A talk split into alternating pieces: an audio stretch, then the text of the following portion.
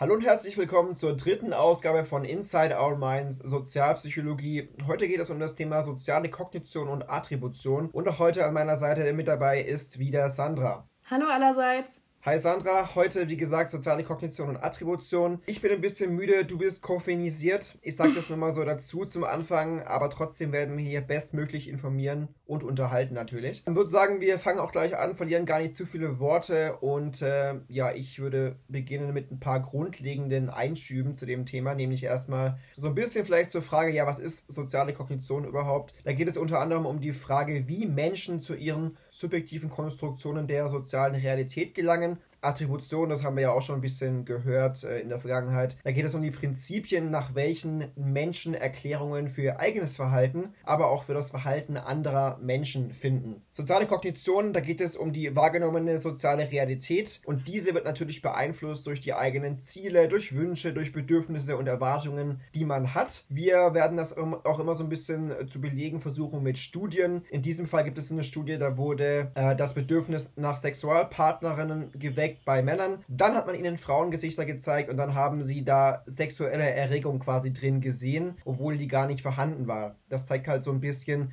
dass diese Re soziale Realität beeinflusst wird durch ja, Erwartungen, Wünsche, wie ich es eben auch gerade schon gesagt habe. Das soll das Ganze so ein bisschen veranschaulichen. Ist ja auch oft so, dass unerwünschte Emotionen dann auch auf andere Personen projiziert werden. Man sieht also in anderen etwas, was eigentlich in einem selbst so ein bisschen besteht. Und auch der Einfluss von sozialen Stereotypen ähm, ist nicht zu unterschätzen auf die Wahrnehmung von Personen. Vielleicht kannst du nochmal für all diejenigen, die es vergessen haben, ein bisschen erklären, was ein Stereotyp ist. Genau, ja. Also Stereotyp, das bedeutet einfach diese sozial geteilte Überzeugung bezüglich der Attribute, Eigenschaften und Verhaltensweisen hinsichtlich derer die Mitglieder einer Gruppe einander sich ähneln und von anderen Mitgliedern anderer Gruppen sich unterscheiden. Das hatten wir, glaube ich, auch schon mal in M1 in kulturelle Vielfalt oder genau. Ja, genau. Äh, und in den USA gibt es ja eben auch zum Beispiel eine Trennung eben zwischen Afroamerikanern und weißen Amerikanern bis in die 60er Jahre und die wurde auch gesetzlich damals unterstützt und im Alltag praktiziert leider. Und ja, da war der Einfluss von Stereotypen insbesondere im Kontext der Beziehungen zwischen weißen und schwarzen US-Amerikanern eben untersucht worden. Da gab es dieses Beispiel von Dun Duncan, Duncan, keine Ahnung.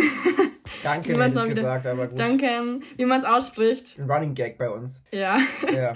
genau, da wurde weißen Versuchspersonen eben ein Video von einer Diskussion zwischen einem Schwarzen und einem Weißen gezeigt und am Ende schubst eben der schwarze Mann den Weißen oder halt eben umgekehrt und der Grund dabei ist aber unklar, also ob das Ganze Spaß, Aggression, theatralische Geste oder was auch immer ist. Und äh, dann soll man eben, also dann haben halt die Versuchspersonen eben das Verhalten als gewalttätiger und aggressiver beurteilt, wenn es von dem Schwarzen ausging und eher auf Persönlichkeitseigenschaften zurückgeführt und beim Weißen eben auf situative Umstände attribuiert. Und ja, schon interessant, dass das so einen so, so eine krasse Auswirkung haben kann eben. Und generell ist halt in den USA auch Polizeigewalt gegenüber Schwarzen seit Jahren ein Thema. Auch dieses Jahr, also das Buch, was wir lesen, ist ja eigentlich schon von, was weiß ich, 2017 oder so. Äh, 2020 ist es ja auch wieder aktuell geworden. Mhm. Äh, wie ihr alle wahrscheinlich mitbekommen habt. Und da ist es halt so generell, dass äh, junge schwarze Männer eben fünfmal so oft von Polizisten erschossen werden wie junge weiße Männer. Da gibt es noch ein paar mehr Statistiken dazu. Ich würde mal sagen, wen es interessiert, kann nochmal nachlesen. Aber nur mal so generell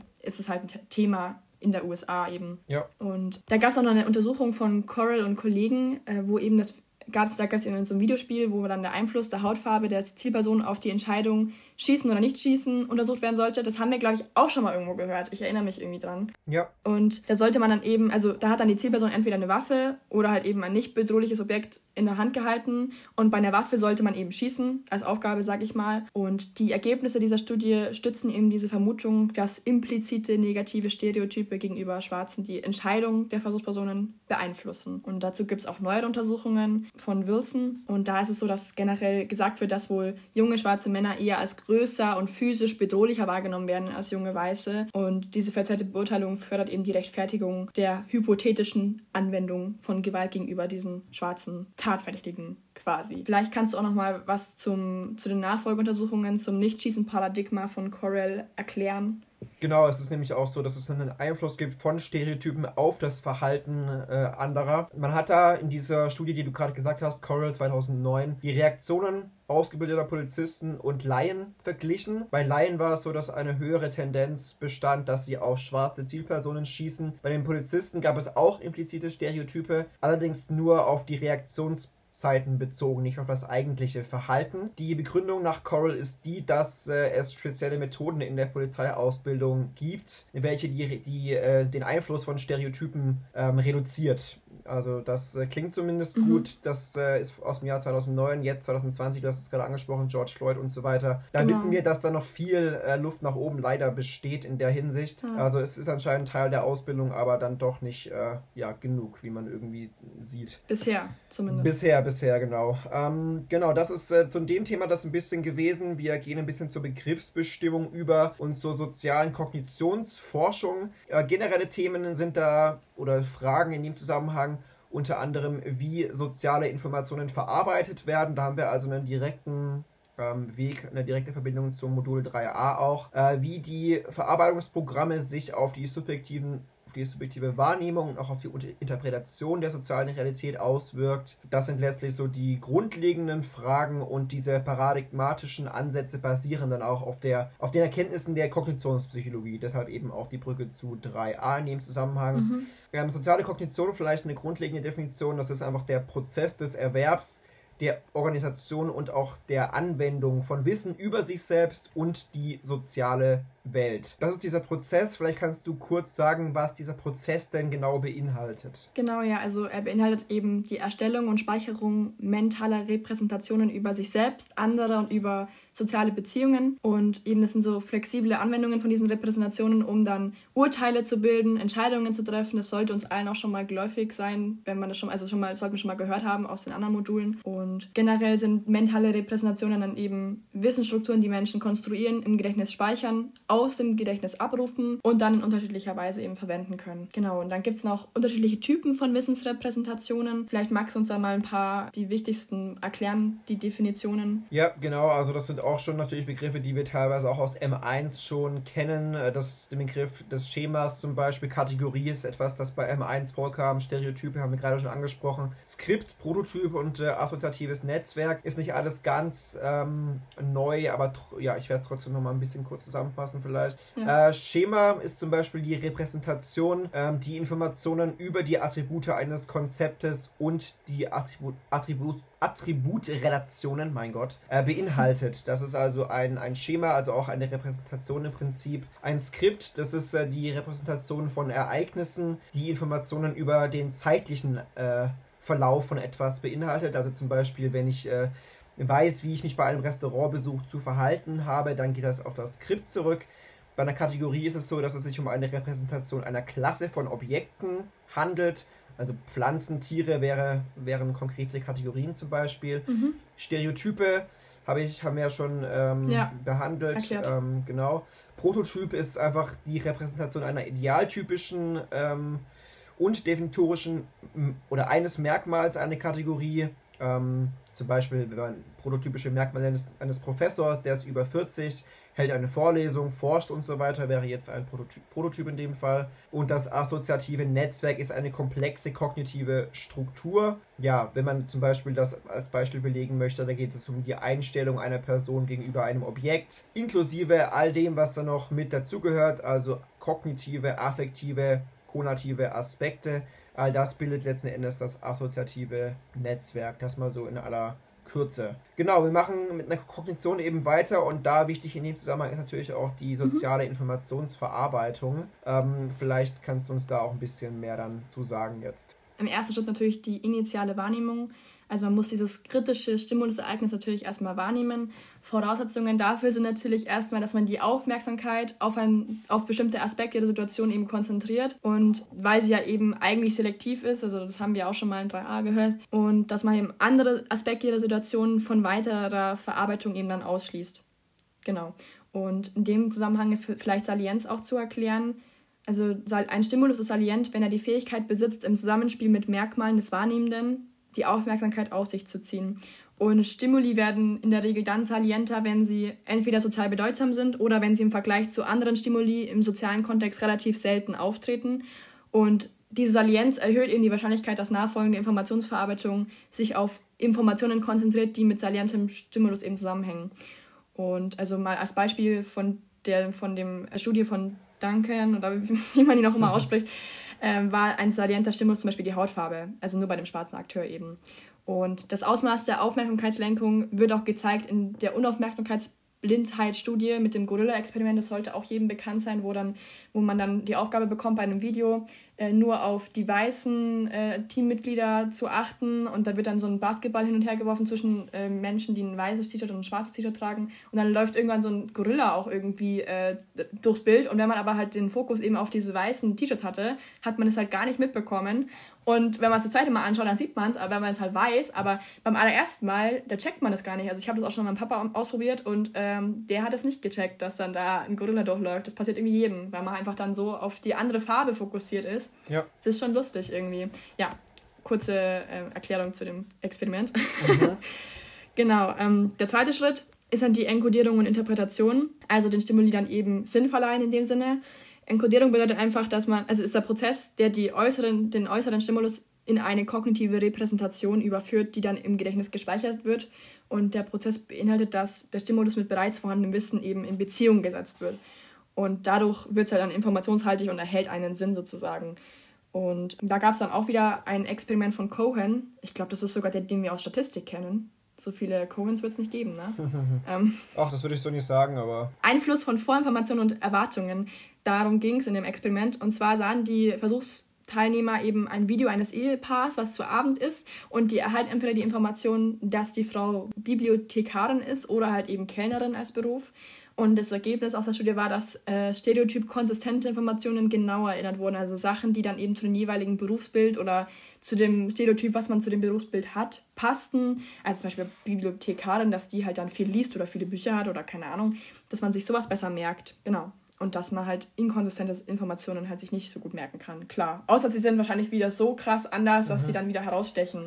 Ja. Aber das ist ein anderes Thema. Genau. genau, vielleicht kannst du uns noch was zur Voraussetzung für die Enkodierung erzählen. Genau, also Enkodierung, auch das ist ja ein Begriff, den wir ja schon oft gehört haben, auch im Zusammenhang mit Gedächtnis. Was muss man dafür irgendwie haben oder was muss gegeben sein? Zunächst mal müssen die relevanten Informationen auch zugänglich sein. Äh, demnach ist natürlich die Frage, wie leicht man einen Inhalt aus dem Gedächtnis abrufen kann. Äh, schnell mhm. abrufbare Inhalte sind letzten Endes auch leichter zugänglich. In dem Zusammenhang sind Primes natürlich auch wichtig. Äh, ein Prime ist ja ein Reiz, der die Zugänglichkeit eines Gedächtnisinhaltes erhöht, beziehungsweise auch unbewusst zur Aktivierung eines bestimmten Inhaltes führt. Ähm, also da ist auf jeden Fall äh, Relevanz ähm, vorhanden, wenn es um Primes geht, weil das eben die Zugänglichkeit maßgeblich auch beeinflusst. Ähm, Kategorisierung, eine weitere wichtige Begrifflichkeit, nennt man den Prozess, durch den ein Stimulus einer Klasse ähnlicher Objekte zugeordnet wird. Etwas, das wir ja auch ständig irgendwie tun, bewusst oder auch unbewusst. Ähm, mhm. Eine Hauptfunktion dessen, also dieser Kategorisierung, ist die Systematisierung der wahrgenommenen Stimuli. Ähm, das heißt, wir vernachlässigen Unterschiede zwischen Stimuli, die einer gemeinsamen Kategorie zugeordnet werden, zugunsten bestehender Ähnlichkeiten. Da, wenn man da ein bisschen weitermacht, dann kommt man auf den Begriff der Inferenz. Das heißt, Inferenz bedeutet, wenn man aus bereits gespeichertem Wissen über die Mitglieder der Kategorie auf die Eigenschaften oder Merkmale des Stimulus schließt, die nicht unmittelbar beobachtet werden. Das ist also wichtig, man beobachtet etwas nicht mhm. unmittelbar. Man hat schon bereits gespeichertes Wissen über die Mitglieder einer Kategorie und schließt dann ja, eben weiter, wo man eigentlich gar nichts unmittelbar beobachtet. Das ist natürlich auch wichtig, denn sonst wäre jeder Stimulus aufs Neue unbekannt und auch einzigartig, wenn wir diese Fähigkeit äh, nicht hätten. Ja. Wenn wir das ein bisschen auf diese Duncan-Studie schon äh, beziehen, das begleitet uns jetzt ja so ein bisschen die ganze Zeit, ähm, da war es so, dass die Versuchspersonen die Schubser unterschiedlich ka oder kategorisiert haben, je nachdem, ob der Täter schwarz oder weiß war. Also unterschiedliche Gedächtnisinhalte ähm, wurden dann zur Interpretation der Situation herangezogen. In den USA, wie du schon sagtest, war es ein verbreiteter Stereotyp, dass Schwarze aggressiv und gewaltbereit sind. So, soweit zu diesem Punkt zur Kategorisierung. Äh, du kannst uns ja jetzt zum dritten Schritt vielleicht ein bisschen was sagen, nämlich zum Urteilen und zum Entscheiden. Ja, der dritte Schritt ist eben Urteilen und Entscheiden. Und da geht es eben darum, dass die enkodierte Wahrnehmung dann eben im Gedächtnis gespeichert wird. Und dann eben im Zusammenspiel mit bereits gespeichertem Wissen im Gedächtnis dann die Grundlage für Urteile und Entscheidungen dann ist. Und genau, Urteile und Entscheidungen bestimmen natürlich dann auch die jeweilige Verhaltensreaktion gegenüber einem Stimulus. Und wieder, um es auf die Studie von Duncan zu beziehen, also bei einem Schubser von einem schwarzen Akteur wird dann gibt es einen Rückschluss auf weitere nicht beobachtbare stabile Persönlichkeitseigenschaften, zum Beispiel eben eine Gewaltneigung auf Grundlage dieser Interpretation. Und beim weißen Akteur äh, führt man das Verhalten dann eben eher auf externe, also äußere Umstände zurück. Und da ist halt eine Vermutung auch naheliegend, dass die Versuchspersonen sich in direkter Interaktion mit dem schwarzen Akteur dann auch anders verhalten hätten. Und da sieht man halt eben die, die Macht von diesen nachteiligen, also beziehungsweise die, die nachteiligen Folgen von Kategoris Kategorisierungsprozessen und dass es dann eben zu voreiligen oder falschen Schlussfolgerungen führen kann. Also eben dieses auch ein bisschen Schubladendenken vielleicht in die Richtung könnte man das ja. im Alltagsdeutsch genau sagen. Und mhm. ähm, es gibt dann eben auch unbewusste Einflüsse auf das Verhalten. Eben, also so, sozialpsychologische Experimente legen eben nahe, dass manche Verhaltensweisen quasi automatisch, also durch unbewusste Aktivierung von Stereotypen ausgelöst werden, wenn Menschen bestimmten Primes ausgesetzt sind. Da gab es ein anderes Experiment zu von Bark oder die Namen, oh Gott. Ja, also da gab es eine Untersuchung zur Sprachbeherrschung und da wurden halt dann die Teilnehmer dazu eingeladen. Also da ging es um Satzergänzungsaufgaben und da gab es dann eben Wörter, die mit Stereotypen von älteren Menschen assoziiert sind, also zum Beispiel grau oder halt eben neutrale Wörter. Das ist dann so ein bisschen die Kontrollbedingung gewesen, schätze ich mal. Und äh, nach den Aufgaben kam dann das eigentliche Experiment, also mal wieder ein, äh, ich sag mal eine Cover-Story. ähm, mhm. Es wurde eben verdeckt erfasst, wie lange die Versuchspersonen dann den, also für den Weg zum Fahrstuhl brauchten, was ich schon irgendwie lustig finde, die Idee überhaupt, wie man da drauf kommt, aber okay. Ja, Und Fall. tatsächlich war es dann so, dass bei den Leuten, wo dann eben unbewusst dieser Stereotyp von älteren Menschen aktiviert wurde durch diese Aufgabe, dass die dann auch langsamer gelaufen sind, wo ich mir dann denke, okay, kann man das jetzt wirklich so sagen? Aber anscheinend kann man das so sagen. Interessant. Also, mhm. dass es dann so einen unterbewussten Einfluss hat. Schon lustig irgendwie. Auf jeden Fall. Es gab auch noch andere systematische Replikationsstudien. Vielleicht magst du uns was dazu erklären noch? Genau, also ähm, die Originaleffekte von Studien zum Priming von Verhalten sind natürlich schwer nur zu replizieren. Ähm, man kann auch nicht genau den Grund klären. Es ist wahrscheinlich so, dass das Priming einfach unter der Verwendung von stereotypischen Wörtern zu relativ schwachen und kurzlebigen Effekten führt. Die sind auch nur begrenzt generalisierbar. Da ist einfach auch weitere Forschung noch äh, notwendig, mhm. um da weiter forschen zu können. Aber wie du schon sagst, finde ich es auch wirklich eine witzige Vorstellung und überhaupt die Idee zu haben, dass äh, man irgendwas liest, sage ich mal, und dann am Ende deshalb äh, langsamer läuft, wenn man mit ja. älteren Menschen irgendwie konfrontiert wurde. Auf jeden Fall sehr krass. Ja, dann würde ich sagen, das nächste, was äh, anstünde, wäre der Modus der Informationsverarbeitung. Wir haben davor noch so eine, so eine Abbildung äh, gehabt. Da geht es um die idealtypische Sequenz der sozialen Informationsverarbeitung. Ähm, ja, ist eigentlich, ich kann es vielleicht kurz zusammenfassen, eigentlich recht logisch. Es gibt einen externen Input, eine interne Verarbeitungssequenz und einen behavioralen Output am Ende. Das heißt, es geht vom sozialen Stimulus über zur initialen Wahrnehmung, dann Enkodierung und Kategorisierung, dann urteilen und entscheiden und dann das soziale Verhalten. Genau. Das haben wir ja gerade auch so ein bisschen jetzt erklärt mit diesen drei Schritten. Mhm. So kann man sich diesen, äh, diese soziale Informationsverarbeitung ein bisschen vorstellen. Input, dann eben diese, diese drei Schritte und am Ende der behaviorale Output. Mhm. Genau, Modus der Informationsverarbeitung. Es gibt drei Aspekte der Informationsverarbeitung, die von, beso von besonderer Bedeutung sind. Ich würde mal mit dem ersten beginnen. Und zwar geht es da um das Zusammenspiel von Stimulusinformationen und Vorwissen. Denn auch das Vorwissen ist natürlich sehr entscheidend. Ja. Die Informationsverarbeitung wird aus oder wird durch den Input beeinflusst und zwar aus zwei Quellen. Zunächst kommt der Input aus der sozialen Welt und ja, B oder zweitens könnte man sagen, der Input in Form bereits vorhandenen Wissen der Person. Da gibt es, das äh, werden die drei Aler jetzt auch sehr gut wissen, Top-Down und Bottom-Up-Prozesse. Top-Down ist die konzeptgesteuerte Verarbeitung, das heißt, das wird überwiegend durch das Vorwissen oder auch die Erwartungen geleitet. Bottom-up Daten gesteuert, überwiegend durch Merkmale des Stimulus oder der Situation determiniert. Wenn wir das wieder auf Duncan beziehen, bei diesen ähm, schwarzen Akteuren, da sind eher Top-Down-Verarbeitungen am Werk, bei den Weißen sind es eher Bottom-up-Prozesse, weil natürlich diese ja. schwarzen Akteure oder diese Wahrnehmung der schwarzen Akteure sehr stark durch, äh, durch Erwartungen ähm, gesteuert wird und ähm, genau. ähm, nicht, durch ja. Reiz, nicht durch Reize, genau. Zweitens, da kannst du vielleicht was zu genau. sagen, die Menge der verarbeiteten Informationen. Genau, also erstmal eine systematische Verarbeitung natürlich, also die Vielzahl von Informationen im Rahmen der Eindrucks- oder Urteilsbildung werden da eben halt berücksichtigt. Äh, da, da ist wieder der Begriff der Heuristik oder der heuristischen Bearbe Verarbeitung wichtig. Also da werden halt dann nur wenige Hinweisreize verarbeitet und dann auf subjektiv bewährte Entscheidungshilfen, sogenannte Heuristiken, dann eben gestützt. Die sollten euch auch schon mal irgendwo begegnet sein. Also ist, kognitive Heuristiken sind eben kognitive Entscheidungshilfen im Sinne einer Faustregel, die es Menschen eben ermöglicht, mit geringem kognitiven Aufwand auf der Grundlage weniger Informationen eine Entscheidung oder Urteile zu treffen. Also ein Beispiel wäre vielleicht auch die Verfügbarkeitsheuristik unter anderem.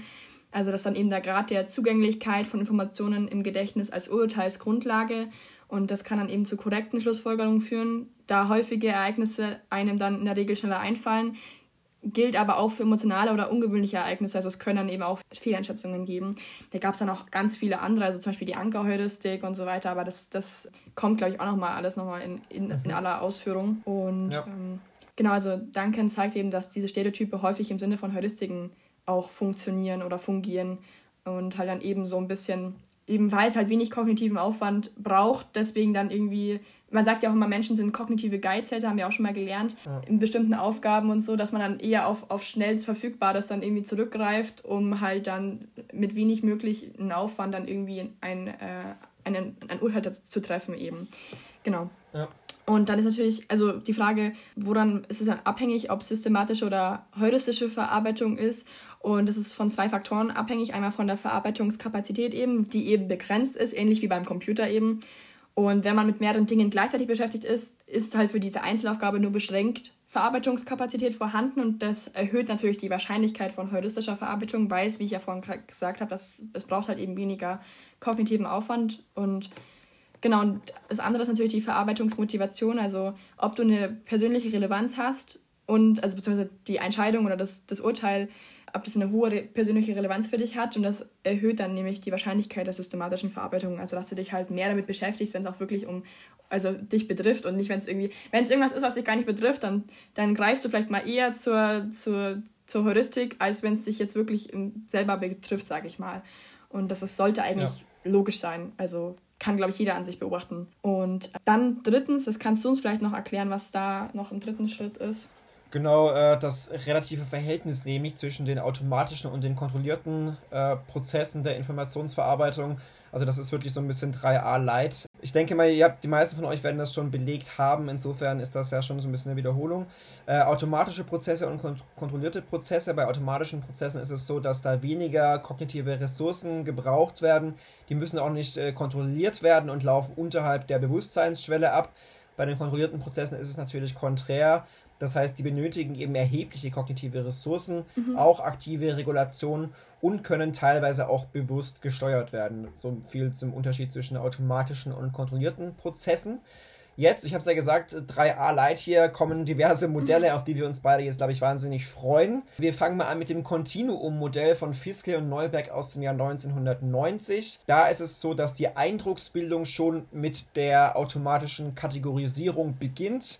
Das heißt, ähm, wir sehen eine fremde Person, haben da leicht beobachtete Merkmale und schon beginnt das mit der automatischen Kategorisierung. Äh, die Person wird zunächst im Sinne der Kategorienzugehörigkeit und auch im Zuge der stereotypischen Eigenschaften eben wahrgenommen von uns Menschen. Wenn es dann so ist, dass die Motivation zur kontrollierten Form der Verarbeitung vorhanden ist, dann geben wir diese Kategorie kategorienbasierte Verarbeitung auf zugunsten der eigenschaftsbasierten bzw. individualisierten Informationsverarbeitung. Also wir müssen eine Motivation haben zu einer kontrollierten Form mhm. der Verarbeitung und dann geben wir diese Kategorien so ein bisschen auf und fangen vielleicht an, individueller an die Sache ranzugehen. Das ist so ein bisschen Teil der sogenannten duale Prozessmodelle. Da gibt es äh, zwei, also eine Unterscheidung, nämlich zwischen zwei distinkten Modi der sozialen Informationsverarbeitung. Genau, das so ein bisschen zum Kontinuummodell. Und jetzt äh, gehen wir ein bisschen auf die zugrunde liegenden Motive des Ganzen ein. Mhm. Also zu, zu den zugrunde liegenden Motiven ähm, kann man sagen, also erstmal soziale Informationsverarbeitung dient grundlegenden menschlichen Zielen natürlich. Also eben sowas wie Selbsterkenntnis, psychologische konsistente Erkenntnisse, positive Selbstbewertung, insofern sich die Erkenntnisse natürlich auf die eigene Person beziehen. Und ja. mit diesen Zielen verbundene Motive äh, müssen halt eben gesteuert werden. Und da gibt es dann eben eine Selektion von Informationen und auch die Art und Weise, wie Informationen verarbeitet, verarbeitet werden, ist natürlich dann wichtig. Und man unterscheidet dann zwischen verschiedenen Arten von Motiven. Also einmal erkenntnisbezogen zum Beispiel, konsistenzbezogen und selbstwertbezogen. Ich glaube, das waren die drei. Und genau. äh, erkenntnisbezogene Motive, da geht es eben darum, dass man ein angemessenes Bild der sozialen Realität für Menschen dann eben lebenswichtig ist und dann auch irgendwie Grundlage für effektive Umweltkontrolle. Also da herrscht schon die Annahme, dass das menschliche Bedürfnis, ein möglichst akkurates Bild von sich selbst und der Umwelt zu entwickeln, äh, insbesondere in den Attributionstheorien eben vorherrscht und in manchen Situationen dann eben auch eine Motivation zur systematischen Informationsverarbeitung eben dann vorliegt. Und das Erkenntnismotiv ist aber nicht immer eine treibende Kraft, da die Notwendigkeit systematischer Verarbeitung nicht in jeder Situation eben gegeben ist und damit akkurate Informationen nicht immer erwünscht sind. Und dann gibt es eben dann noch die Unterscheidung zu konsistenzbezogenen Motiven. Also da ist dann wieder der Begriff der Theorie der kognitiven Dissonanz, die wir auch schon mal äh, erwähnt haben, nach Festinger eben sehr wichtig. Es war eben auch für die Vorleistung 1, was ich, glaube ich, letzten, im letzten Podcast sogar erklärt habe. Mhm. Das hat die Tendenz des Menschen, Informationen zu suchen, die mit bisherigen Einstellungen und Einvernehmen steht und konträre Informationen eher zu vermeiden. Und das ist eben, ich sage mal, wichtig bei der Aufrechterhaltung von Stereotypen. Also leider werden dann stereotypkonforme Informationen immer nur gesucht und Sachen, die dann da nicht reinpassen, werden dann immer ignoriert oder weg erklärt sozusagen. Und äh, wem das nochmal genauer interessiert mit dem Beispiel aus der Prüfungsvorleistung, sollte vielleicht den Podcast 2 nochmal von uns hören. Da war es, glaube ich, mit drin. Mhm. Genau. Ja. Dann kannst du vielleicht noch was zu den selbstwertbezogenen Motiven sagen. Genau, es ist ja so ein bisschen logisch, weil das menschliche Bestreben eben auch darin besteht, das Selbstwertgefühl zu schützen oder dann sogar auch zu steigern, was natürlich dann auch beeinflusst, welche Informationen man sucht und welche Informationen man vermeidet. Natürlich wird ein Teil des Selbstwertgefühls äh, auch aus den sozialen Gruppen gezogen, beziehungsweise weil man sich eben sozialen Gruppen dann auch zugehörig fühlt. Das heißt, dieses Bedürfnis der Menschen nach positiver Selbstbewertung wirkt sich dann auch auf die Interpretation und Beurteilung mhm. Aus, ähm, auf die, auch auf die Beurteilung und der Handlungen und Verhaltensweisen von Mitgliedern der eigenen Gruppe. Auch da gibt es empirische Belege. Zum Beispiel ist es so, dass Menschen äh, negative Verhaltensweisen von Angehörigen ihrer Gruppe auf eine bestimmte Art und Weise erklären, nämlich so, dass dieses positive Bild der Gruppe, welches man natürlich haben möchte, weil das wirkt sich auch wieder auf einen selbst aus. Mhm. Ja, man erklärt das dann so, dass dieses positive Bild aufrecht erhalten wird. Wenn wir wieder von äh, Duncan sprechen, da ist es so, dass weiße Versuchspersonen diesen Schubser des weißen Akteurs eher durch situative Umstände erklären. Ähm, weil natürlich, ja, die denken, okay, das ist ein Weißer, unbewusst natürlich, äh, den, schütze ich jetzt mal vielleicht so ein bisschen und sage, ja gut, da ist die Situation dran schuld, ohne das dann letztlich auf was Dispositionales äh, zu schieben und da das Verhalten so ein bisschen außer Acht zu lassen. Also das ist so ein bisschen ein Beweis dafür, dass das Selbstwertgefühl im Zusammenhang mit sozialen Gruppen da auch durchaus äh, eine Rolle spielt. Auf jeden Fall, ja. So viel zu diesen Motiven. Ähm, jetzt gehen wir über zur Rationalität von Entscheidungen und fangen da unter anderem an mit der Prospect Theory. Auch das, glaube ich, ist mhm. äh, 3a bekannt. Ja. Äh, Tversky und Kahneman. Willst du was äh, dazu sagen, ein bisschen zur Prospect Theory? Natürlich. Ähm, Natürlich, ähm, gerne. Also, Heuristiken und Verzerrungen, auch Heuristics and Biases Paradigma genannt, sollte jedem ein, geläufig sein. Da geht es eben darum, also das normativ rationale Individuum handelt eben nach dem Prinzip der Nutzenmaximierung. Also, da geht es dann eben um die mathematische bzw. statistische Rationalität bei Entscheidungen. Und da betrachtete man tatsächlich das menschliche Entscheidungsverhalten in Dilemmasituationen und notierte dann dementsprechend Abweichungen von der Rationalität, also Verzerrungen. Und eine Verzerrung ist eben, also das Entscheidungsverhalten wurde allein durch die Variation des Rahmens, also Frame, sagt man dazu auch, verändert. Und das führt dann eben zum Verstoß gegen das Invarianzprinzip bei gleichbleibenden Wahrscheinlichkeiten. Da gab es ein Beispiel, glaube ich, in 3a, da wo dann irgendwie, da ging es darum, dass dann irgendwie so und so viele Leute getötet werden sollen, irgendwie, also beziehungsweise ähm, man kann sonst viele Leute retten, aber es werden da, also wenn man halt irgendwie, keine Ahnung, Terroristen aufhalten will und ein Flugzeug dann äh, in dieses andere Flugzeug, was von Terroristen gesteuert wird, äh, reinschießen möchte, dann werden so und so viele Leute gerettet und so und so viele Leute werden dann bei getötet. Und je nachdem, wie man es halt formuliert, also ob es dann positiv äh, als, als Gewinn formuliert wird, also dass so und so viele Leben gerettet werden, beeinflusst das die Entscheidung oder eben wenn man es halt genau, obwohl es die gleichen Zahlen sind, also wenn man es halt als Verlust formuliert, mhm. wählt man es seltener, obwohl es genau die gleichen Zahlen sind. Also es ist quasi zweimal mhm. das gleiche, nur mit einmal mit Verlust, einmal mit Gewinn ausgedrückt sozusagen.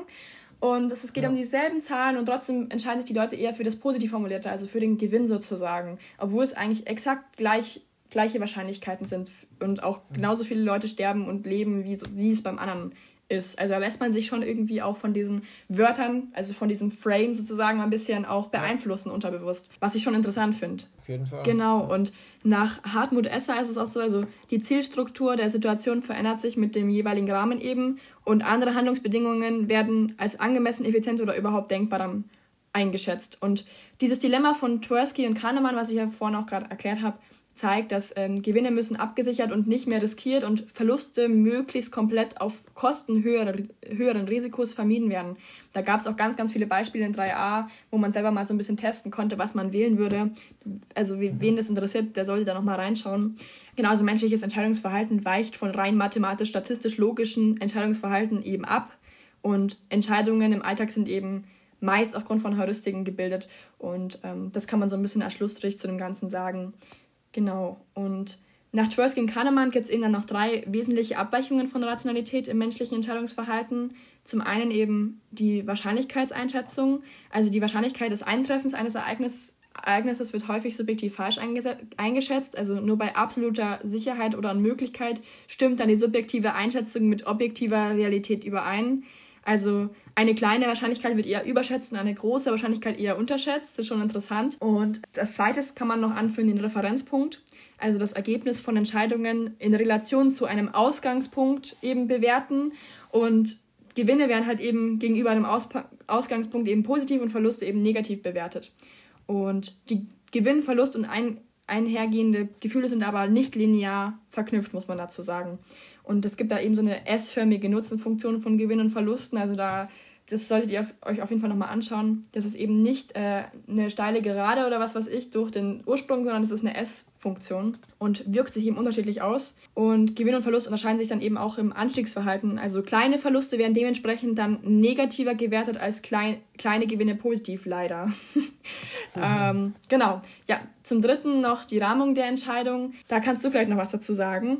Genau, denn die Be Bewertung der Alternativen, die ist auch oft abhängig vom Rahmen, in dem man das eben äh, sieht. Also auch da, wenn es um die Einordnung von Ingewiss oder Ingewinn oder Verlust geht, äh, da wird man dann einfach gerahmt bei solchen Entscheidungen und dieser Rahmen ist dann auch abhängig von Kultur, Gewohnheiten etc. Mhm. Genau, also auch äh, die entsprechende Rahmung, äh, die Bewertung der Alternativen und so weiter, die ist dann einfach beziehungsweise die Bewertung der Alternativen ist eben abhängig von der Rahmung, äh, in ja. dem das gesehen wird.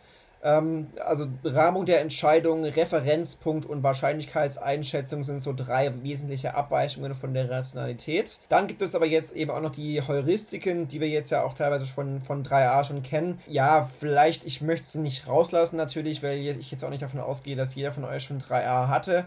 Aber vielleicht können wir das einfach kurz dann anhand von Beispielen so ein bisschen auch darstellen. Verfügbarkeitsheuristik, da ist es so, dass die Menschen die Auftretenswahrscheinlichkeit eines Ereignisses danach beurteilen, wie schnell ihnen Beispiele einfallen. Mhm. Ähm, das heißt, es ist ja auch oft so, dass die eigenen, also wenn, zum Beispiel, wenn man in einer Diskussion ist es so, dass man die eigenen Beiträge zu gemeinsamen Projekten deshalb überschätzt, weil sie einem leichter verfügbar sind. Ja. Das wäre so ein Beispiel, denn man weiß ja, okay, ich habe das und das gesagt. Mir ist das natürlich verfügbarer, was ich gesagt habe, als jemand anderes. Dementsprechend gehe ich davon aus, okay, ich habe da sehr viel zu beigetragen und in Wirklichkeit war es vielleicht einfach gar nicht so viel, so viel, weil mir das einfach ver verfügbarer ist ja. in meinem Gedächtnis, was ich zum Beispiel zu einer Diskussion äh, beigetragen habe. Das ist die äh, Ver Ver Verfügbarkeitsheuristik. Bei der Repräsentativitätsheuristik ist es ein bisschen anders. Da geht es darum, dass man ähm, Wahrscheinlichkeitsaussagen betrachtet, beziehungsweise ähm, dass man abschätzt, für welchen Bereich etwas typisch ist. Also äh, das mache ich auch wieder kurz in einem Beispiel einfach fest. Man hat zwei äh, Lottozahlenreihen quasi. Ich sage jetzt mal 20, 21 bis oder 20 bis 25 wäre die eine Lottozahlenziehung. Die andere wäre 1, 6, 14, 23, 32, 43. Mhm. Das sind äh, zwei Ziehungen im Prinzip. Ähm, und jetzt könnte ich jemanden fragen, hey, was ist denn wahrscheinlicher? Und logischerweise ist beides gleich wahrscheinlich. Trotzdem sagt man tendenziell eher, naja, diese zweite Variante, die ist ja. wahrscheinlicher. Einfach weil sie repräsentativer für eine Zufallsziehung ist. Man geht dann also davon aus, okay, was ist für mich repräsentativer? Man weiß vielleicht, was so manchmal gezogen wird aus der Tagesschau, äh, welche Lottozahl und denkt dann, ja, okay, klar, 20 bis 26 bis 25, das wird niemals vorkommen. Und sagt dann, ja, okay, Variante 2 ist wahrscheinlicher, obwohl beides im Prinzip gleich wahrscheinlich ist. Ja. Da sieht man dann eben, wie die Repräsentativität das so ein bisschen einfach ähm, beeinflusst. Genau. Und zu guter Letzt noch die Anker- und Anpassungsheuristik. Willst du dazu ein bisschen was sagen? Klar, ähm, habe ich vorhin auch schon ja. mal kurz äh, ja, angesprochen ein bisschen. Mhm. Also das wird eben angewendet, wenn Menschen Quantitäten abschätzen sollen. Und dann diese Schätzung orientiert sich dann eben an relativ willkürlich festgelegten Werten und wird dann von diesen festgelegt, willkürlich festgelegten Werten eben ausgehend adjustiert. Also ein Beispiel, man soll abschätzen, wie hoch der Anteil der afrikanischen Mitgliedstaaten in der UNO ist. Und davor wird man manipuliert, indem man halt eben an einem Glücksrad, sag ich mal, dem Prime so ein bisschen die Zahl 65 mhm. oder 10 angezeigt bekommt. Und der Median bei den Versuchspersonen mit der Zahl 65 lag dann immer bei 75, äh, 45 Prozent und bei 10 der war der Median dann bei 25 Prozent. Also es hat sich dann doch an diesen sozusagen willkürlichen Anker vom Glücksrad dann eben angepasst. Das finde ich schon irgendwie lustig, dass es dann so einen Einfluss haben kann, unterbewusst. Ja. Und naja, also Fachwissen setzt aber diesen Effekt der Heuristik nicht ganz außer Kraft, leider. Also man hat ähm, das auch bei Richtern getestet, also die bekamen eine kleine Fallgeschichte, eine Vergewaltigung vorgelegt. Und ähm, wenn der Angeklagte auf 34 Monate Freiheitsstrafe plädierte, bekam er im Mittel 35,75. Wenn er hingegen auf 12 Monate plädierte, bekam er Mittel 28. Also das ist sogar dann von den Richtern irgendwie ähm, unbewusst, dass sie da sich von auch manipulieren lassen ein bisschen. Mhm schon interessant. Und ähm, naja, also Heuristiken können dann eben zu harmlosen, aber auch zu fatalen Fehleinschätzungen eben führen. Also da gibt es dann auch den Begriff der Auslassungsverzerrung, Omission Bias.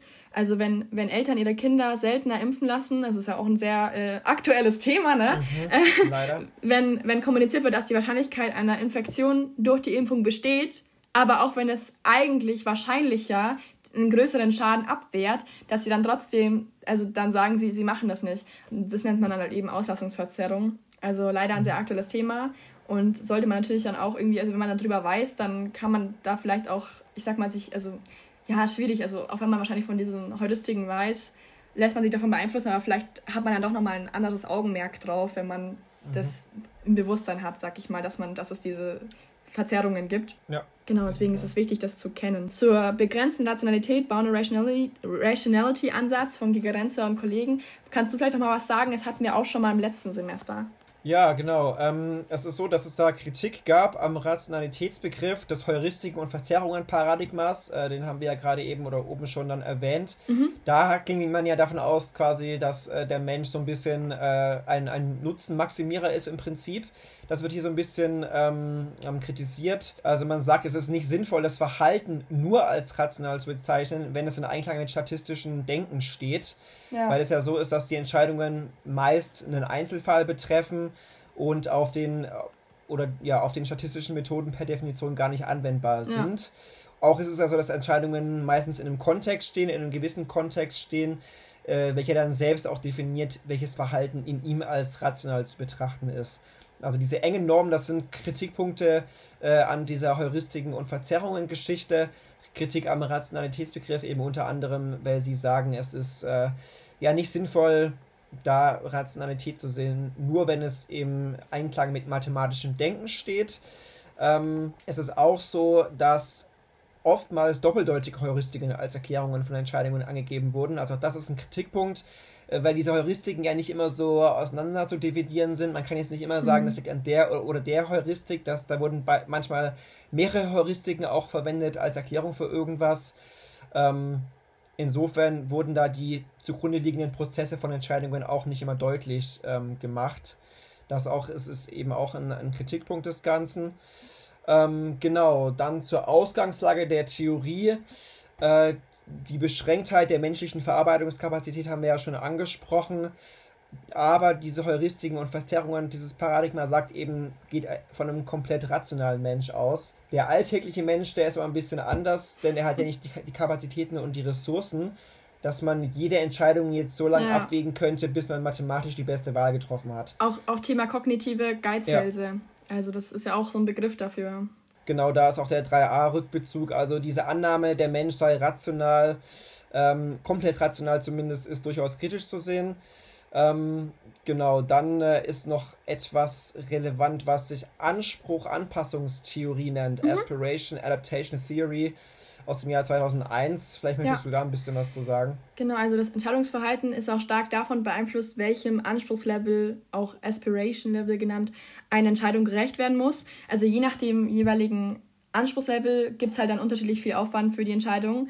Und die Entscheidungsalternativen müssen natürlich erstmal gefunden werden, was halt dann auch wieder Ressourcen benötigt. Und die Suche nach möglichen Entscheidungsalternativen schreitet im Allgemeinen nur so lange voran, bis eine Alternative als zufriedenstellend beurteilen wird oder der Suchaufwand das Anspruchslevel einer Entscheidung übersteigt. Dieses mit diesem zufriedenstellend beurteilt, das erinnert mich doch an dieses Satisfier Maximizer Prinzip doch. Also das mhm. ist doch dann Satisficer oder Satis, ich weiß gar nicht, Satisficer Modell oder irgendwas, ja. wo du dann also dann aufhörst, wenn du mit was zufriedenstellendes äh, genau. äh, gefunden hast und Maximizer ja. würden im Gegenzug dazu eben dann erst äh, auf also ja, die sind quasi nie zufrieden. Die würden unendlich viel suchen mhm. und alles abgleichen. Also ich bin so ein bisschen Maximizer, deswegen ich kenne das zu gut. Ich bin leider nicht so, dass ich sagen kann, ich habe das Erstbeste und höre jetzt auf. Ähm, mhm. Nur mal so als Rückbezug zu 3a. Ja. Ähm, genau.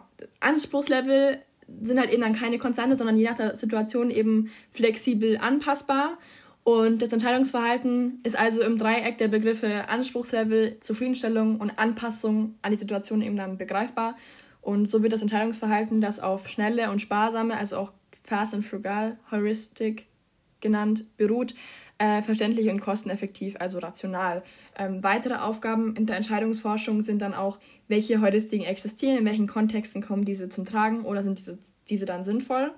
Und aus dieser Perspektive kann man eben also Verzerrungen oder kognitive Illusionen als sinnvolle Adaption an eine komplexe Umwelt dann eben sehen. Und zusammenfassend kann man einfach sagen, dass die Einschätzung der Rationalität menschlicher Entscheidungsfähigkeit abhängig davon ist, welche Bedeutung der Umwelt für den Entscheidungsprozess eben zugesprochen wird und was in dieser Umwelt als Optimum erreicht werden soll. Und dann gehen wir auch schon über zum Thema der Einfluss von Emotionen und Stimmungen. Also früher hat man immer gesagt, also da gab es diese Prämisse, dass Rationalität nur möglich wäre, wenn Gefühle aus den Entscheidungsprozessen rausgehalten werden, aber das ist sehr veraltet, diese Sicht. Damasio sagt, ähm, dass ohne Emotionen werden wir zu keiner Entscheidung fähig. Also würden wir nur für beide Seiten Argumente abhäufen und dann zwischen den Argumentationsbergen äh, dann eben versuchen zu entscheiden, dann würden wir da stehen bleiben. Und ähm, die Emotionen sind demnach aktiv an Entscheidungsprozessen dann beteiligt. Und Emotion an sich, also kurze Arbeitsdefinition, ist das Fühlen einer körperlichen Veränderung, welche auf die Wahrnehmung eines erregenden Ereignisses erfolgt. Und Stimmung im Abgrenzung zur Definition ist dann eben ein Gefühlszustand, der in geringerer Intensität als Emotionen eben da ist und nicht auf ein Objekt gerichtet ist und wo die Ursache nicht im Aufmerksamkeitsfokus liegt. Und allgemein, ich glaube, das ist auch was, was länger überdauert. Also ja, Emotionen sind meistens eher kurzfristig, Stimmungen eher über längeren Zeitraum. Und es zieht keine bestimmte Reaktion in Verhalten, Emotionen und Kognitionen nach sich. Und es ist informativ für die allgemeine Qualität des eigenen Zustands. Genau.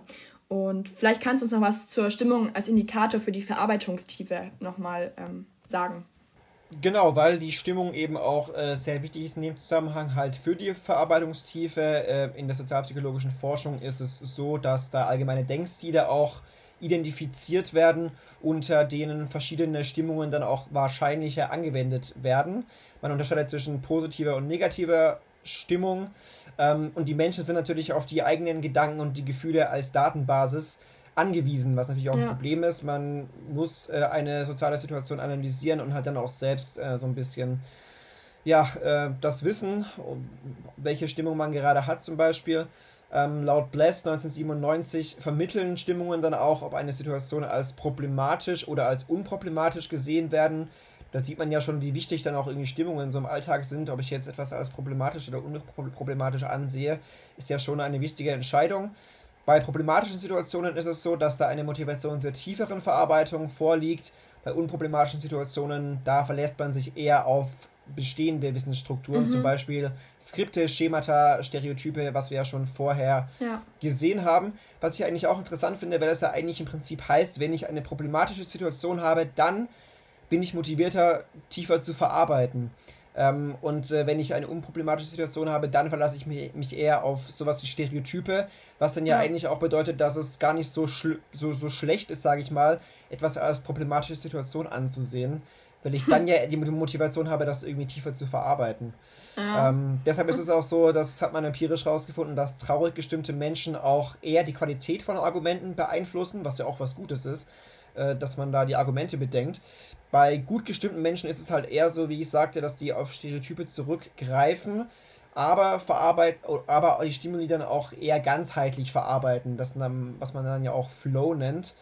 Ähm, dadurch sind sie aber auch in der Lage, allgemein befriedigende Problemlösungen und kreative Lösungen zu finden, ja. weil diese ganzheitliche Verarbeitung letzten Endes auch neue Zusammenhänge entziffern lässt. Also das ist ein durchaus ja ambivalentes Ding, finde ich, weil einerseits ist es ja gut, wenn man Argumente auch bedenkt bei den problematischen Situationen.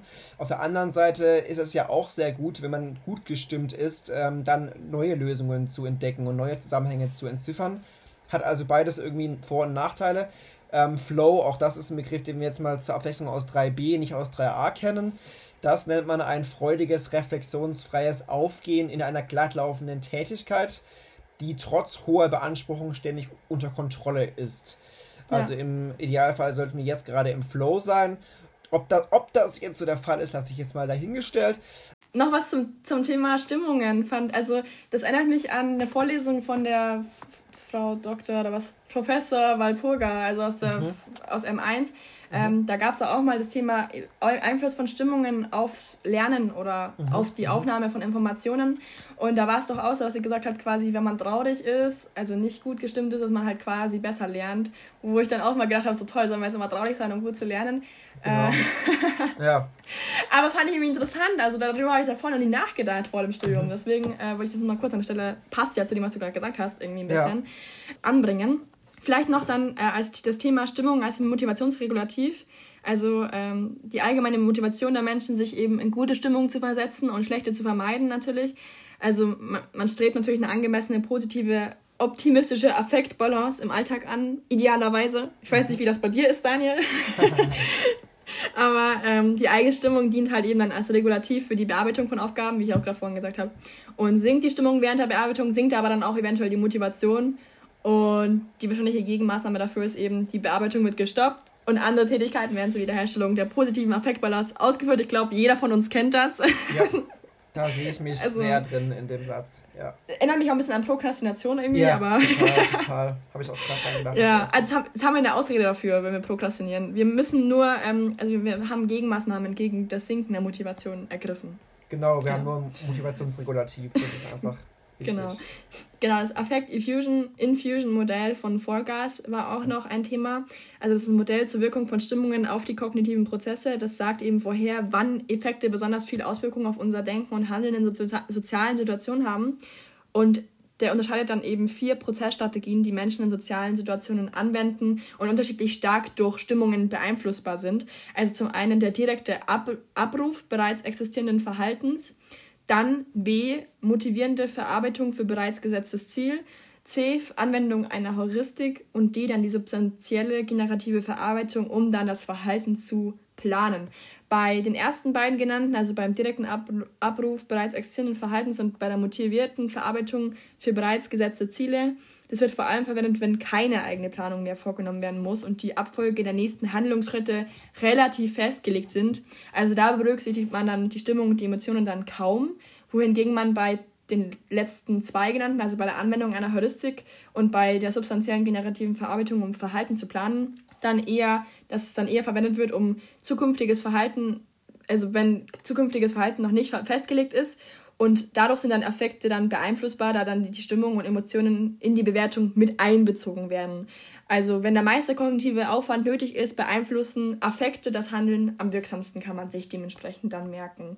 Und da gibt es auch eine Studie zum Affect-Infusion-Modell von Folgers, wo man äh, jemanden um etwas bittet. Also vielleicht kannst du dazu nochmal was erzählen.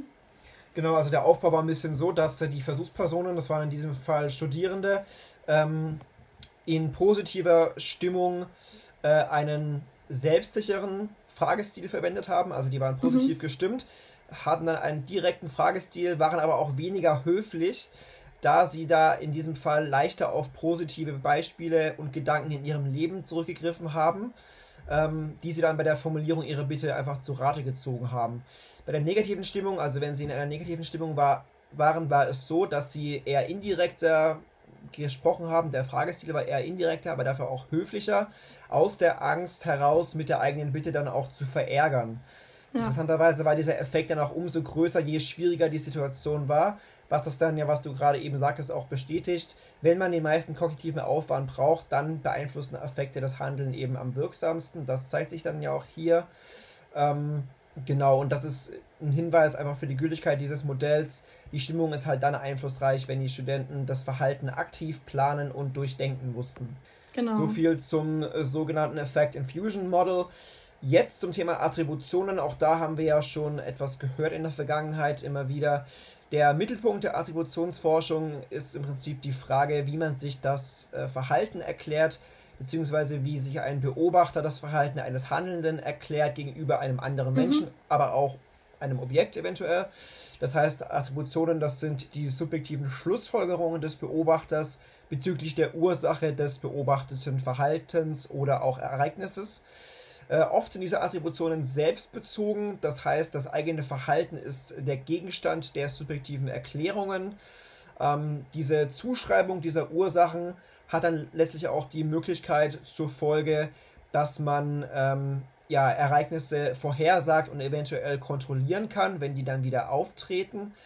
Haider, Fritz Haider ist der Begründer dieser Attributionsforschung.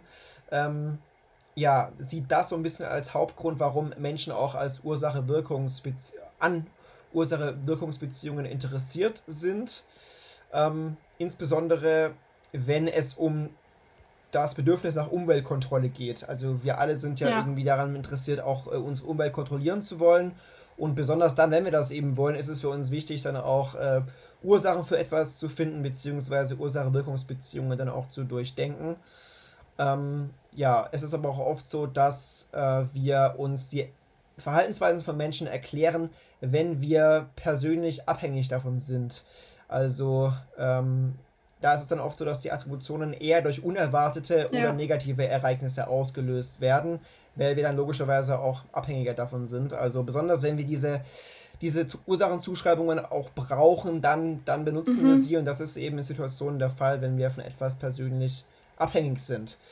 Ein bisschen genau. genauer zu den Attributionsdimensionen kannst du uns vielleicht was dazu sagen? Ähm, genau. Ja, ja, genau. Also die Attributionen sind dann eben auch systematisierbar anhand von unabhängigen Attributionsdimensionen. Zum einen die Lokation, also da geht es eben um personale oder interne versus situative, also situationale externe Ursachen, Stabilität, einmal Stabilität versus instabile, also auch variable Ursachen genannt. Und dann natürlich auch noch als dritter wichtiger Punkt die Kontrollierbarkeit, kontrollierbare oder halt eben unkontrollierbare Ursachen. Da gibt es so ein schönes Modell, so eine Tabelle, die sollte sich jeder mal anschauen. Ich versuche mal so ein paar Beispiele zu nennen, um das noch ein bisschen deutlicher zu machen, wie man das dann ähm, meint. Also das hat man auch schon mal in 3a, soweit ich weiß, aber mal als kurze Wiederholung. Also zum Beispiel, wenn du einen Test schreibst und dann geht es eben darum, wenn du halt mögliche Ursachen für Erfolg oder Misserfolg dann eben attribuieren willst, zum Beispiel, wenn du jetzt eben sagst, okay, du sagst, es ist, also du, der, der Test war gut, der war super, da hast eine Eins, dann sagst du jetzt, okay, stabile internale Ursachen, die kontrollierbar sind, dann ist das dein Wissen gewesen. Wenn du aber sagst, es ist unkontrollierbar gewesen, dann ist es Begabung zum Beispiel. Und jetzt mal als Beispiel für das Externale, unkontrollierbares, externales, stabiles ähm, wäre dann eben die Aufgabenschwierigkeit, dass es eben ganz leichte Aufgaben waren. Oder halt dann auch also im negativen mhm dann eben zu schwere Aufgaben waren, wenn du sagst, oh nein, ich bin nicht dran schuld, das ist dann die Aufgabenschwierigkeit gewesen. Und äh, bei instabilen Sachen wäre das dann zum Beispiel external instabil und unkontrollierbar. Das Ganze ist Glück oder Zufall. Also, dass du da, ja, genau, das kann sich ja auch immer ändern, deswegen ja instabil. Und ja, oder mal bei internal instabil und kontrollierbar deine Anstrengung. Genau. Aber das nur mal ein paar Beispiele, das solltet ihr euch vielleicht auch nochmal anschauen, die Tabelle. Mhm. Das ist dann eben anhand von diesen drei unabhängigen Dimensionen äh, eben aufgedröselt und Genau, da kann man dann immer so diese Attributionen dann nachvollziehen. Mhm. Und aus diesen verschiedenen Ursachenzuschreibungen resultieren dann eben auch unterschiedliche Meinungen, Bewertungen und emotionale Konsequenzen beim Beobachter. Es gab dann auch ein experimentelles Beispiel dazu. Also da haben dann Versuchspersonen eben eine Beschreibung von verschiedenen negativen Verhaltensweisen mit acht verschiedenen Ursachen, die sie aus der Kombi der gerade eben genannten Dimensionen ergaben, äh, bekommen.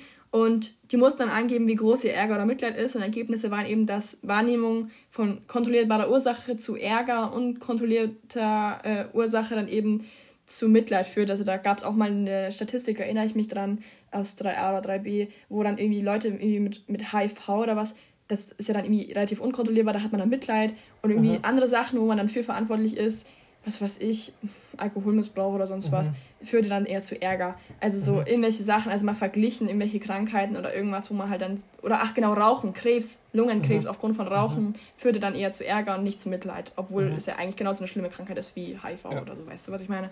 Ja. Genau. Und beide Emotionen waren eben am stärksten ausgeprägt, also sowohl Ärger und Mitleid, wenn zudem interne und stabile Ursachen eben vorlagen. Genau. Ja, allgemein die Art der Attribution äh, spielt eine wichtige Rolle für das Selbstwertgefühl. Also wenn der eigene Erfolg auf interne stabile Faktoren zurückgeführt wird, dann ist dann eher stolz natürlich, weil du das ja dann so ein bisschen, ja, weil du sagst, ich bin, ich habe das geschafft, ich habe das gemacht, so wie ich ja vorhin gesagt habe. Und der Misserfolg, äh, wenn der Misserfolg dann auf interne stabile Faktoren zurückgeführt wird, dann hat man halt eben negative Affekte. Habe ich ja vorhin auch schon mal kurz ein bisschen ähm, mhm. angesprochen. Das nennt sich dann auch Attributionsstil, also diese relativ zeitstabile Tendenz einer Person über verschiedene Situationen hinweg bestimmte Erklärungsmuster zu verwenden. Hier kommt der Pessimismus. Jetzt weiß ich, warum ich da vorhin drüber nachgedacht habe. Mhm. äh, egal, ob eine Person dafür verantwortlich ist, Attribution eigener Misserfolge wird eben auf stabile, interne, unkontrollierbare Faktoren zurückgeführt. Da haben wir's. Mhm. Gut, okay. Ja, ich wusste nicht, ob du ein anderes Experiment noch meinst oder dann. Ich dachte das genau. schon. Aber also, wir hatten auch mal, eine, also wir hatten schon diverse Dinge, die das ja. ein bisschen belegt haben. Ja. Insofern, ja. Fall. Bist du Aber, Pessimist oder bist du Pessimist oder Optimist? Ah, ich glaube wahrscheinlich eher Pessimist, weil ich immer uh. sage, dass es war nicht, also keine Ahnung, wenn ich jetzt eine gute Leistung schreibe, dann, dann bin ich nicht derjenige, der sich dann sagt, ich bin der Tollste. Ja, wobei ich, das okay. mache ich auch nicht, aber ich glaube, ich bin trotzdem eher Optimist, würde ich sagen. Ach, schwierig, es kommt auf die Situation an. Ja. Situationaler Kontext. Stimmt, da hast du recht. Man kann das ja nicht so stabil auch sagen. Nee, unbedingt. bei mir nicht. Ja, okay. Ja. Zum Thema Attributionsprozess äh, kannst du vielleicht noch was sagen? Dann sind wir auch mhm. bald durch, glaube ich. Halte ja, durch. halte durch. Wir haben noch ein bisschen was vor uns. Wir sind jetzt aber auch schon bald bei einer Stunde. Insofern okay. würde ich ein bisschen Jalla machen, wie der Türke in dem Fall sagen würde. Ähm, okay. es, es, es, geht äh, um die Theorie der korrespondierenden Schlussfolgerungen. Äh, Jones und äh, Davis, oder Davis, ich sage einfach mal Davis. Die mhm. zentrale Frage in dem Zusammenhang ist, wie schließen Menschen von beobachteter Handlung auf die Dispositionen des Handelnden? Dispositionen sind zum Beispiel Persönlichkeitsmerkmale, Einstellungen und so weiter. Laut der Theorie gibt es da zwei wesentliche Schritte, wie Menschen das machen, wie man also von beobachteter Handlung auf die Disposition schließt. Der erste Schritt ist, man schaut, ob die Handlung mit Absicht ausgeführt wurde. Mhm. Der zweite Schritt ist, man schaut, oder man entscheidet, welche Dis Dispositionen zu dieser konkreten Handlung veranlasst haben. Also wie ist diese Person vielleicht beschaffen, dass er so gehandelt hat, wie er gehandelt hat. Ähm, aufschlussreich sind dann natürlich auch die Handlungen, die unter der Bedingung der Wahlfreiheit ausgeführt wurden. Natürlich, klar, wenn ich weiß, jemand hat die freie Wahl gehabt, dann ist das natürlich was anderes, als wenn er zu irgendwas ja. gezwungen wurde. Man vergleicht dann sämtliche Verhaltensmöglichkeiten, die dieser Handelnde zur Auswahl hatte auch im Hinblick auf spezifische Konsequenzen. Spezifische Konsequenzen sind solche, die nur mit bestimmter Handlungsalternative einhergehen, nicht aber mit den anderen. In dem Zusammenhang ist auch das Prinzip der nicht gemeinsamen Effekte zu nennen. Besonders informativ sind spezifische Konsequenzen, deren Wert im Allgemeinen als gering oder sogar negativ eingeschätzt werden. Also als mhm. Beispiel, es ist natürlich weniger interessant, wenn jemand einen Job mit dem höchsten Gehalt wählt, wie ja. jeder, sondern mit dem längsten Arbeit, mit den längsten Arbeitszeiten. Also ja, das kann ich kurz ja, genau. erklären, wenn du magst. Genau, also, das, kurz. ähm, das habe ich ein bisschen blöd formuliert, sorry. Also, äh, wenn du jetzt jemanden hast, also du, ähm, es geht halt darum, jemand, der jetzt den Job mit dem höchsten Gehalt wählt, okay, das mhm. macht ja jeder so, weißt Das ist jetzt nichts Interessantes. Ja, aber wenn jetzt jemand explizit was wählt, mit den längsten Arbeitszeiten, da fragt man sich, warum? Warum macht er das denn? Also genau. so, äh, da, da, was ist denn da der Grund dafür? Warum nimmt er nicht das mit dem höchsten Gehalt, wie sie da machen würde? Also halt so eine, ähm, ich sag mal, eine Entscheidung trifft, der, die halt eigentlich äh, nicht typisch ist. Mhm. Und äh, da geht es ja dann darum, dass zum Beispiel der Person, die Person dann vielleicht dann irgendwie so ein spezielles Interesse eben wirklich an dem Beruf selber hat oder irgendwie mhm. was zu erreichen hat oder einfach dass es denen wirklich um die Tätigkeit selber geht und nicht ums Geld, wie vielen anderen Leuten. Also viele ja. arbeiten ja nur, um zu leben und andere leben, um zu arbeiten. Weißt du? Darum geht es halt. Also nur mal so. Äh, genau, erklärt. das wäre dann so eine, so eine spezifische Konsequenz im Prinzip, ne? wenn ich halt nicht arbeite wegen des Geldes, sondern halt aufgrund eines anderen Genau, aber deswegen ist es halt besonders informativ, wenn es halt eben mhm. mal so, so ein spezieller Fall ist. Ja. Also wo der Wert eigentlich im Allgemeinen als gering oder negativ eingeschätzt wird normalerweise, wo du sagst, hey, ich bin doch nicht dumm, ich nehme nicht den Job mit den längsten Arbeitszeiten, so weißt. Ja, Aber nur genau. mal so als Beispiel. Dann zum Thema Kovariation und kausale Schemata. Da gab es eine Theorie von Kelly, also das ist so die allgemeinste und einflussreichste Attributionstheorie und die unterscheidet dann eben drei Arten von Attributionen. Zum einen die Personenattributionen, also die Ursache in der beobachteten Person. Dann Stimulusattribution, da geht es um die Ursache in Eigenschaften des Reizes oder der Umgebung. Und die Umständeattribution, da geht es eben um die Ursache in spezifischer Umgebung zu bestimmten Zeitpunkten. Und wenn dann die Person aufgrund wiederholter Beobachtungen über Informationen aus mehreren Quellen verfügt, wird die Ursache nach dem sogenannten Kovarianzprinzip ermittelt. Das bedeutet, der beobachtete Effekt wird derjenigen Ursache zugeschrieben, mit der er über die Zeit hinweg kovariiert. Und dann eben diese Analyse nach, nach dem Kovarianzprinzip ist dann so, dass man eben Informationen aus drei Quellen heranzieht. Zum einen der Konsensusinformationen, Distinktheitsinformationen und Konsistenzinformationen. Also Konsensusinformationen, das resultiert eben aus den Beobachtungen der Reaktionen anderer Personen auf den Stimulus also ein hoher Erkenntnis liegt vor, wenn andere auch ähnlich auf diesen Stimulus reagieren würden, also wenn es alle machen würden. Mhm. Ähm, da gibt es auch später noch ein Beispiel, damit man es besser versteht. Distinktheitsinformation bedeutet, es resultiert aus der Beobachtung des Verhaltens der Person in anderen Situationen gegenüber dem Stimuli. Also es ist eine hohe Distinktheit, wenn die Person sich gegenüber anderen Stimuli anders verhält. Also mhm. wenn es mal ganz kurz ein Beispiel war da, glaube ich, im Buch, da ging es darum, dass einer gemobbt wird, ja. Also der Tom wird gemobbt, ja. Und bei, bei der Konsusinformation war es ja so, dass einfach alle, also ein hoher Konsens liegt vor, wenn alle den Tom mobben. Mhm. Bei der, sorry, wenn jemand Tom heißt von euch. Ja, bestimmt, bestimmt ähm, heißt Tom. Ähm, Distinktheitsinformation, da geht es ja dann darum, dass nur der Tom gemobbt wird und nicht die Marie. Mhm. Und ähm, also bei hoher Distinktheit und bei der Konsistentinformation geht es darum, also das resultiert eben aus der Beobachtung des re relevanten Verhaltens über die Zeit hinweg. Also hohe Konsistenz, wenn die Person zu unterschiedlichen Zeitpunkten ähnlich auf den Stimulus reagiert. Also wenn er immer mal wieder und nicht nur einmalig gemobbt wird, dann ist es eben eine hohe Konsistenz. Mhm. Und da gab es dann auch so eine Tabelle dazu zum Thema Personenattributionen und den, den jeweiligen ähm, also Stimulusattribution, Umständeattribution und Personenattribution. Und anhand dieser drei äh, genannten Faktoren, vielleicht kannst du uns das mal kurz erklären, wie sich das aufbaut. Genau, es ist im Prinzip so, wenn äh, der oder beziehungsweise ähm, bei der Personenattribution niedrig ist der Konsensus auch niedrig, kann man das so sagen? Ich bin mir gerade nicht sicher. Ach so, ich glaube, man sagt es so, also ja. bei der Personenattribution ist es so, da ist der Konsus, Konsensus niedrig, der Dis, mhm. Dis, Distinktheit niedrig und die Konsistenz hoch. Ach so, ja, genau, genau so rum. Richtig. Dann bei, bei der Stimulusattribution wäre es so, dass alles hoch ist. Also die, der Konsensus wäre hoch, Distinktheit wäre hoch und Konsistenz wäre auch hoch. Mhm. Und bei der Umständeattribution wäre der Konsensus niedrig, Distinktheit hoch und Konsistenz niedrig. Ist ein bisschen genau. abstrakt, das so jetzt äh, zu erklären anhand einer Tabelle. Müsst ihr euch im Zweifelsfall dann auch nochmal ein bisschen genauer anschauen. Aber ja. ähm, durchaus auch äh, ja, eine interessante Geschichte, vor allem, weil, wie du sagtest, ja, ähm, das eine sehr einflussreiche Attributionstheorie da ist. Genau. Und genau. Ähm, dieses Kovarianzprinzip, was wir jetzt ja gerade hatten, hat aber auch Probleme natürlich. Unter anderem ähm, hat dieses Ko Kovarianzprinzip einen Idealcharakter. Das heißt aber, dass in Situationen mit weniger Informationen dann Menschen eher die kausalen Schemata nutzen, nach dem Konfigurationsprinzip. Mhm. Ähm, also dieses, äh, das beruht auf kognitiv anspruchsvollen Prozessen der Datenanalyse und setzt auch voraus, dass Personen eine Vielzahl von Informationen über eine Vielzahl von Informationen verfügen, was natürlich immer nicht immer der Fall ist. Das ist so ein bisschen das ja. Problem an dem Prinzip. Kausale Schemata, wie gesagt, die werden dann eher genutzt nach dem Konfigurationsprinzip.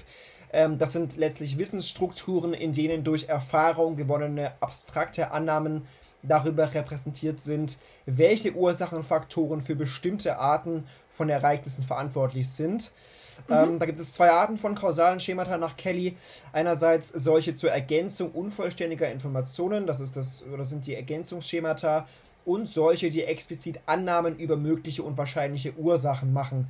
Das sind die sogenannten, oder ist das Schema der multiplen hinreichenden Ursachen. Genau, und laut Caddy ist es auch so, dass die Schlussfolgerungen auf Basis kausaler Schemata unterstützt werden durch die Anwendung abstrakter Attributionsprinzipien. Genau, diese Prinzipien, vielleicht willst du dann die kurz nennen, die zwei Prinzipien. Genau, ja, einmal also Ab- und Aufwertungsprinzipien heißen die auch. Mhm. Zum Abwertungsprinzip Da geht es eben darum, dass auf Grundlage ihres Vorwissens Menschen eher dazu neigen, einer plausiblen Ursache für das Auftreten eines bestimmten Effekts weniger Gewicht beizumessen, wenn gleichzeitig andere plausible Ursachen ebenfalls gegeben sind, als wenn diese eben alleine vorliegen würde. Und beim Aufwertungsprinzip geht es eben darum, dass Faktoren, die gegen das Auftreten eines Effekts wirken, Menschen dazu verleiten, einer plausiblen, förderlichen Ursache eine stärkere Wirkung zuzuschreiben, als wenn diese Ursache eben alleine vorliegt. Genau, und da gibt es dann eben auch diese duale Prozessmodelle der Attribution. Also neuere Modelle gehen eben davon aus, dass Menschen nur selten so datengeleitet, systematisch und kontrolliert vorgehen, wie im Kovariationsprinzip gefordert, also was du ja gerade eben von erklärt hast. Mhm. Und stattdessen eben diese Attributionen eher mehr oder weniger automatisch ablaufen. Und nach Gilbert und Kollegen gibt es da eben einen zweistufigen Attributionsprozess. Also im ersten Schritt ist es so, dass es relativ automatisch ähm, diese Personenattribution eben dann gebildet wird. Und äh, auf welche Disposition dabei geschlossen wird, hängt aber dann auch maßgeblich von den Erwartungen des Beobachters ab. Und im zweiten Schritt ist es so, dass nur wenn die Motivationen und kognitiven Ressourcen vorhanden sind, mal wieder, wird dann eben ein kontrollierter Attributionsprozess eingeleitet. Das hast du vorhin ja auch schon mal. Das ist eigentlich fast dasselbe wie vorhin irgendwie. Geht wieder ums Gleiche. Also nur wenn es halt, wenn du dann wirklich kognitive Ressourcen aufwenden willst oder wenn es vorhanden ist, dann wird eben dieses kontrollierte, tiefere eingeleitet. Und Gegebenenfalls wird dann eben diese ursprüngliche Schlussfolgerung modifiziert oder ersetzt und dann führt es zu einer situationsbezogenen Korrektur. Und diese zentralen Annahmen sind dann eben auch durch vielfältige Forschungsbefunde beschädigt worden. Als, ich glaube, letzte Thema oder eins der letzten Themen ja. sind Okay, ist die Attributionsverzerrung. Da kannst du vielleicht noch was zu erklären, wenn mhm. du magst. Genau, auch jetzt äh, ganz oder ganz kurz ist eine Lüge wahrscheinlich, aber möglichst kurz. Es gibt verschiedene Verzerrungen logischerweise von Attributionen. Das sind ja letztlich auch subjektive Konstrukte und nicht irgendwie perfekt. Einerseits gibt es ja. ja zum Beispiel eine Korrespondenzverzerrung. Das heißt, man neigt als Beobachter dazu, das Verhalten eines Handelnden eher auf interne statt auf externe Faktoren zurückzuführen. Beispiel, jemand kommt zu spät. Ich sage nicht, naja, wird schon in der Situation liegen, sondern ich sage, hey, der Depp kommt hm. zu spät. Mal als ganz plumpes Beispiel, das ist eine Korrespondenzverzerrung, äh, ist aber auch abhängig von der Kultur. Das heißt, in einer ja. individualistischen Kultur ist es eher so, dass man zu dieser Verzerrung neigt, als bei kollektivistischen Kulturen könnte unter anderem an der höheren Sensibilität für Situationsfaktoren liegen in kollektivistischen Kulturen. Ja. Auch das ist ja aus, aus dem 1 ähm, bekannt ein bisschen. Akteur-Beobachter-Divergenz da ist es so, dass Menschen dazu neigen, dass man eigenes Handeln stärker auf externe bzw. situative Faktoren zurückführt. Das hat unter anderem mit der Aufmerksamkeit und der Ausrichtung der Aufmerksamkeit zu tun, bei der Verhaltensbeobachtung auch. Das kann man aber auch dadurch umkehren, indem man die Perspektive des Beobachters aufzeigt. Hat mich ein bisschen an, an Therapie erinnert, wenn man da ja ein bisschen versucht, das umzudrehen und mal so ein bisschen diese andere Perspektive einzunehmen ja.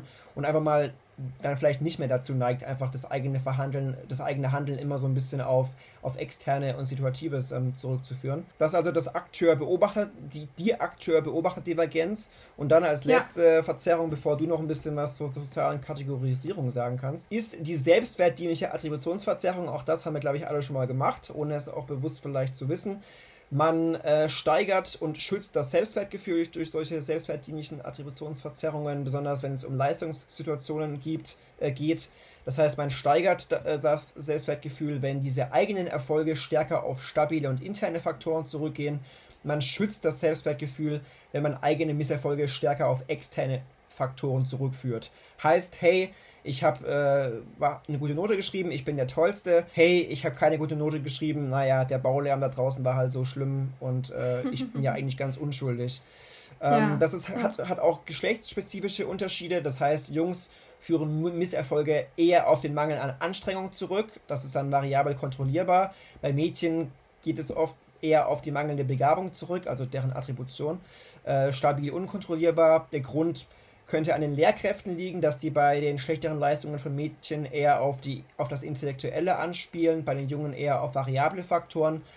Aber die Ursache generell gesprochen liegt wahrscheinlich an traditionellen und geschlechtsbezogenen Stereotypen, dass es da einfach Unterschiede ja. gibt in der, in der Bewertung. Leider. Leider, leider, auf jeden Fall. Dann zum, ja. zum letzten Thema, mhm. soziale Kategorisierung, Stereotype und Attributionen. Keine Sorge, ist das letzte Thema. Äh, zahlreiche empirische Belege gibt es eben, dass dann diese sozialen Kategorien und die damit assoziierten Stereotypen dann eben Einfluss auf die Attributionen haben, die Menschen zur Erklärung des Verhaltens anderer Personen dann eben vornehmen. Das ist das le letzte Beispiel eben, also von Ben Bow und Stürmer. Ähm, da lasen Versuchspersonen eben Urteile für elterliche Kriminalität durch. Und der Unterschied lag lediglich darin, dass einmal die Mutter und einmal der Vater der Täter quasi war. Und die Ergebnisse zeigen eben, dass sämtliche Maßnahmen, die die Aufrechterhaltung der Eltern-Kind-Beziehung trotz Inhaftierung erleichtern würden, weniger Unterstützung fanden, wenn das der Vater war. Und da sind eben zwei psychologische Prozesse für verantwortlich. Zum einen eben, dass stereotypische Erwartungen es eben gibt über unterschiedliche familiäre Rollen von Müttern und Vätern und eben, dass es unterschiedliche auf Kriminalität bezogene Attributionen gibt. Also bei, für Väter eben, dass sich das dann eher, ähm, dass man es auf Persönlichkeitsfaktoren attribuiert und bei, bei Müttern dann eher so ein bisschen auf die situativen Umstände dann eben attribuiert und dass es deswegen da dann so Unterschiede gibt von den Bewertungen von den Versuchspersonen. Genau, das war's eigentlich. Mhm, Dann sind wir schon durch. Eigentlich, ich glaube, wenn du hier gerade Stürmer sagst, das ist sogar unser Stürmer, glaube ich, wahrscheinlich, oder? Könnte ich mir vorstellen. Ja, glaube ich Habe ich jetzt nicht kontrolliert, aber ich, ich sage ich sag aber mal, ich attribu attribuiere es einfach manchmal dem Stürmer zu. Äh, Gruß an der Stelle, wenn er uns wieder äh, zuhört. Genau, also da haben wir jetzt ein bisschen erfahren, dass Stereotype auch durchaus wichtig sind im Zusammenhang mit Attributionen. Äh, Sandra, ja. es war viel, es war, es war detailreich. Ich danke dir vielmals, dass du durchgehalten hast. Ich sag auch danke. Ja, und vielen Dank auch an die Und auch danke fürs Genau, Richtig. fürs Zuhören eben. Vielen Dank fürs genau. Zuhören, vielen Dank auch für euer Feedback, was ihr immer wieder gebt. Das motiviert uns und freut uns, wenn ihr da auch was zu sagen habt. Ja. Äh, gerne natürlich auch negative Kritik, muss nicht mehr positiv sein. Wir werden es dann schon entsprechend attribuieren. Ähm, das ist so ein bisschen äh, der, der, der Schlusssatz vielleicht. Ja, vielen Dank gut. fürs Zuhören. Äh, macht's gut. Bis zum nächsten Mal. Ciao. Bis dann. Ciao.